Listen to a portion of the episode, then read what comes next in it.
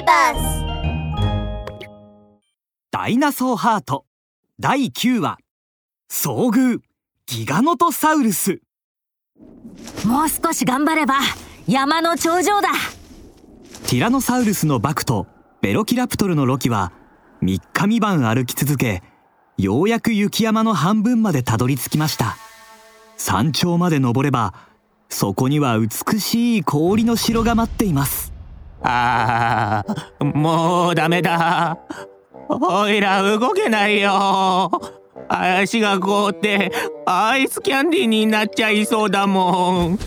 ロキは雪の上に腰を下ろしました何日も一睡もすることなく歩き続けた二人はもうヘロヘロですバクは声を荒げて言いますおいロキ今はまだ休んじゃダメだ急いでダイナソーハートを探しに行かないと大声で怒鳴ったバクにロキはびっくりしていますまあ、いきなり大きな声出すなよ。びっくりしたじゃないか。大声じゃないと起き上がらないだろ起きるよ。ちゃんと起きるもん。決めつけないでください。バク最低。べー。うるさい怠け者こうしてバクとロキが口喧嘩をしているとちょっと待て。なんか変な音が聞こえないか？ほんとだ。なんだろああ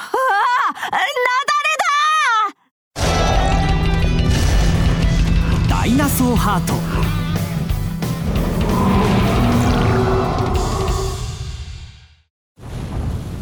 どうやらバクとロキの喧嘩の声があまりに大きすぎたため雪山に積もった雪が震え大きな大きな塊となって崩れ落ちてきたみたいです。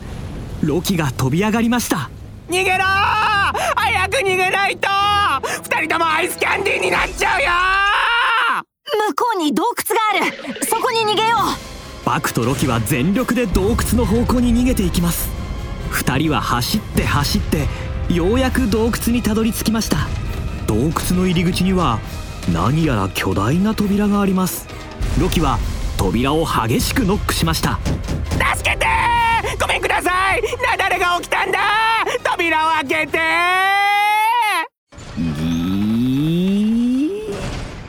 巨大な扉が開きました。二人の目の前に現れたのは巨大な黒い影。そして大きな手でロキをつまみ上げたのです。え？え？あえ？え？あやめろ！おいらを離せ助けて助けてバク！何ボケっとしてるんだよ！バクがぼーっと見つめる先にはなんと3階建てのビルほどの大きなギガノトサウルスがいました。うわうわなんでこんなところに大きなギガノトサウルスがいるんだよ！いいから早くオイラを助けてくれよ！本当に食われちゃうよ！あ、あ、あ、ごめんごめん。ギガノトサウルス。俺が相手だ。早くロキを離せ。バクはギガノトサウルスに向かって勢いよく走り出すと思いっきりぴょーんと飛び跳ね膝をめがけてパンチ。離せ。ロキを離せ。き聞こえてるのか？全く効かないバクのパンチにギガノトサウルスは笑い出します。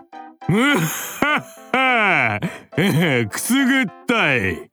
なんだそのヘナチョコパンチは。ギガノトサウルスは体を震わせながら大きく笑うとロキを掴む手を緩めました。その隙にロキはバクの後ろに逃げていきます。バク早く逃げよう。このデカブツ二人じゃ絶対に倒せないってダメだ。俺たちはこの難関を突破して必ずやダイナソーハートを取り戻さないといけないんだぞ。ダイナソーハートと聞いたギガノトサウルスは一瞬ギョッとして二人に近づきました。うん？お前たちダイナソーハートを探しているのか？ギガノトサウルスはふんふんと鼻から白い息を吐き出します。バクはひるむことなく胸を張って言いました。そうだ。俺たちはダイナソーハートを探してるんだ。それがどうした？そう聞いたギガノトサウルスは何も言わずに口を開けるとボワギガノトサウルスは口から黄色の臭い息を吐きました。くっさー！何の匂いだこれ？おいらもうダメ。俺もダメだ。臭すぎる。バクとロキはギガノトサウルスの吐いたあまりに臭い息にクラクラと倒れてしまいました。さらに何日も寝ていなかったせいかパタッと倒れるとそのまま気絶をしてしまったのです。ギガノトサウルスは2人を背中に担ぐと氷の城に向かって歩いていきましたギガノトサウルスが一歩進むごとに雪が舞い上がり美しい雪の結晶がロキの頭の上に降り注ぎます。するとロキは寝ぼけたように言いました。あれれ？なんだかひんやりするな。なんだろう。もしかしてアイスクリーム、えーちょっと食べてみようかな。あんあんあんあんむにゃむにゃと口を動かしながらロキはさらに口を開けてガブッと噛みつきました。あー？なんかこのアイスクリーム匂うな。臭いしまずいぞ。いっていっててててて。バクは突然飛び上がるように目を覚ましました。誰だ？俺の尻尾を噛んだのは。バクは視線を落とすとそこには寝言を言いながら自分の尻尾にガブガブと噛みついているロキがいました。